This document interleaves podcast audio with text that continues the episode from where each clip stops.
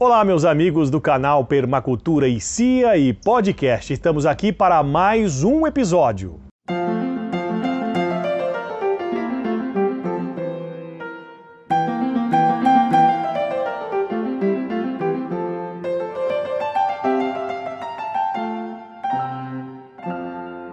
Bom, e o vídeo de hoje tem um propósito: é tirar a dúvida de uma das nossas inscritas, a Esther, que fez um comentário no vídeo número 35 que fala de permacultura e a potencialização do uso da água e por que que na permacultura nós sofremos menos que um agricultor convencional.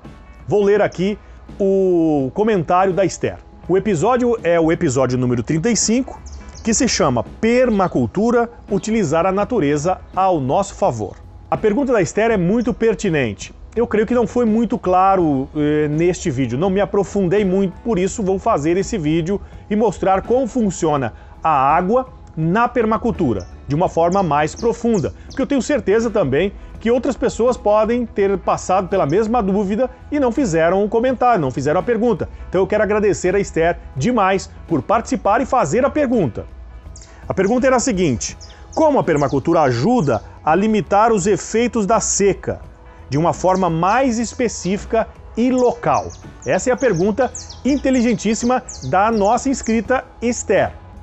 Então eu vou falar para vocês como nós potencializamos o uso da água e por que aí nós temos uma vantagem em relação ao agricultor convencional. No comentário da Esther, eu fiz um, uma resposta. E ali eu explico de uma forma também mais rápida, né? Mais resumida, mas eu creio que muita gente não leu o comentário da Esther e tampouco a, a resposta que está no vídeo 35.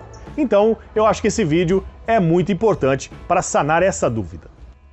Bom, está aqui então a resposta que eu escrevi no episódio 35 para Esther sobre a sua dúvida. É aqui eu falo sobre desenhar né? Para você ver, você vai ver o terreno e fazer um desenho, vai potencializar assim a utilização dos recursos, não só da água, de todos os recursos. Mas aqui estamos falando especificamente da água. Outro fator é a cobertura de solo. É, também o plantio de árvores e de arbustos e de várias espécies para que essas raízes sejam de vários tamanhos e assim aumente o processo de infiltração da água no solo. Assim, vai abastecer os lençóis freáticos e também vai impedir a erosão. E segundo os preceitos da permacultura, não para por aí. A gestão da água é muito mais profunda. No caso, nós cuidamos da água que entra, como eu já disse, vamos captar água da chuva nos telhados, vamos captar água da chuva através de canais de infiltração, e também vamos tratar todas as águas cinzas e negras que são produzidas pelas residências ou pela residência. Então, esse tratamento também é importante, por exemplo, as águas cinzas, quando tratadas, vão para um círculo de bananeira. Aí essa água vai ser tratada e também vai alimentar várias bananeiras e outras plantas de folhas largas. Além de tratar a água, esse método vai também produzir frutos. E o tratamento das águas negras também, depois de passar por um tratamento que nós vamos é, postar aqui futuramente, provavelmente esse ano vamos construir a nossa casa lá na chácara e aí vocês vão acompanhar tudo em loco. Então, esses tratamentos são importantes. Águas que seriam desperdiçadas com a visão permacultural, elas não são, elas são reutilizadas. As barreiras de vento, aí você vai falar, o que isso tem a ver? Tem tudo a ver porque o vento também desidrata o lugar. O vento vem e leva toda a umidade. Então, se você faz barreiras de vento, você está preservando a umidade no seu terreno e assim economizando água e assim mitigando os efeitos da seca. No, nesse caso, eu consultei o Permacultura 1, Permacultura One, que é do Bill Mollison e do David Holmgreen. E nós vamos falar especificamente hoje sobre a água. E nesse caso, vamos falar da retenção desse suprimento. Né? A água é importante para o estabelecimento de sistemas permaculturais, não só para os sistemas permaculturais, mas é importante para tudo, para a vida. Na Tasmânia, ele fala no livro, porque eles são da Austrália, então eles estão falando que o suprimento de água não é um problema tão grande quanto em regiões mais secas, mas pode figurar como um dos maiores custos iniciais no estabelecimento de uma permacultura. Aqui também não. Essa região do norte do Paraná tem chuvas aí de 1.700, 1.800 milímetros por ano e não é tão seca. Mas mesmo assim, não é porque está sobrando, entre aspas, porque agora estamos vivendo um, em uma seca muito grande, que nós vamos desperdiçar ou deixar esse elemento tão importante para a vida ir embora. E prejudicar também, né? Porque se a, se a terra está limpa, essa água vai embora e leva a camada mais fértil do solo, vai fazer assoreamento nos rios, etc. Muitos fatores afetam a importância do suprimento água, os principais são a pluviosidade do local, que eu acabei de falar, 1800 aqui na região é, noroeste do Paraná. A segunda é propriedades de drenagem e também de retenção nos solos. Terceira, como eu já falei lá no início, cobertura do solo.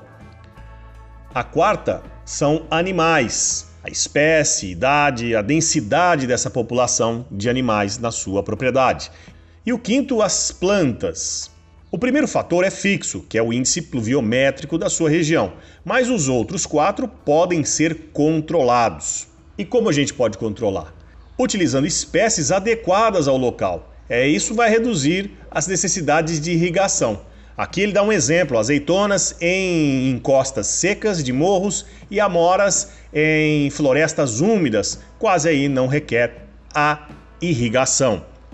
Então você tem que pensar nisso o tipo de árvore, né, que você está plantando, que você vai plantar, e também os tipos de animais. Olha aqui, cabras, coelhos, carneiros e também o alabis, que são, eh, são animais lá da Austrália, sobrevivem a todas as condições, exceto as mais extremas, sem a necessidade de água corrente, tirando aí as suas necessidades do orvalho da noite. Então, por isso as cabras são mais aconselhadas para as regiões secas, aqui no Brasil, inclusive, na região nordeste do Brasil, em áreas secas, as cabras são animais importantíssimos. Já as vacas necessitam de muita água e isso pode ocasionar um problema numa região muito seca. A cobertura de solo pode reduzir grandemente as necessidades de água, a parte de proporcionar nutrientes e também controlar ervas daninhas. Isso envolve uma grande mão de obra, inicialmente, mas reduzirá permanentemente os custos de irrigação. Então, é o que eu já disse lá. Com a cobertura do solo, vai manter a umidade, vai manter mais água nesse solo por um período mais longo. Isso é evidente, comprovado. Além desses outros benefícios que ele fala aqui. A retenção de água em fazendas é feita usualmente com represamento, a despeito de seu potencial como ecossistemas produtivos. As represas são usualmente consideradas simplesmente como reservatórios de água. Já a permacultura tem uma outra proposta para esses reservatórios: proporcionar água para uma atividade veloz e extensa de plantação nos primeiros anos, proporcionar ainda água para o desenvolvimento de ecossistemas, de lagoas, dando peixes, patos e também diversos produtos vegetais. Modificam o microclima adjacente pela reflexão da luz. Também agem como tanques de purificação para a água com elevado teor de nutrientes de lugares como galinheiros e também outros esgotos. Proporcionam a defesa contra o fogo. Permitem o desenvolvimento de ecossistemas produtivos de brejos no futuro. Geralmente diversificam todo o ecossistema segundo objetivos a longo prazo. Então veja como é importante e na permacultura nós não vemos uma represa, um tanque somente como uma represa ou um tanque.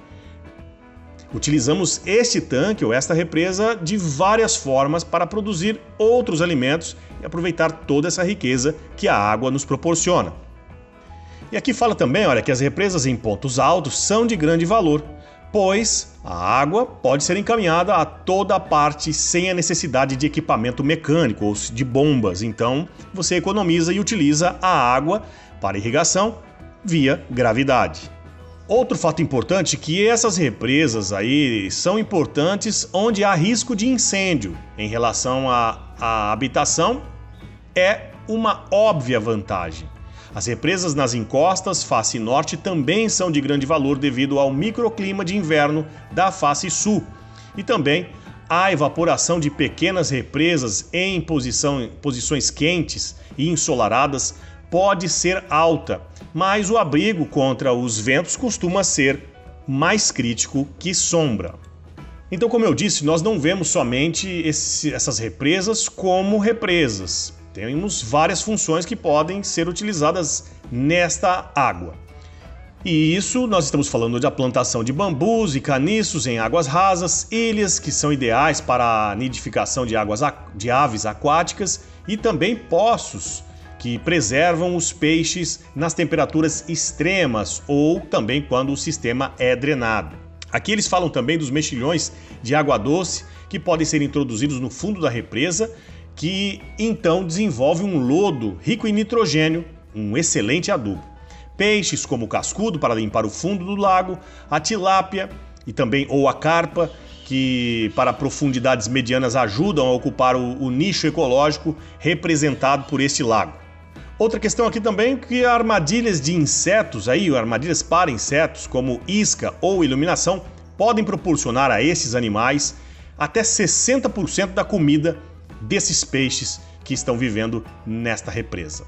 Qualquer área coberta de água, se cuidadosamente controlada, pode dar até 30 vezes mais a produção da superfície adjacente de terra, pois a água é um sistema tridimensional e os peixes requerem pouca energia para se deslocarem no meio aquoso. Então veja como é fundamental armazenar esta água e não só armazenar, mas utilizar ela da maneira certa, ter essa visão mais ampla como tem a permacultura. A produção é aditiva.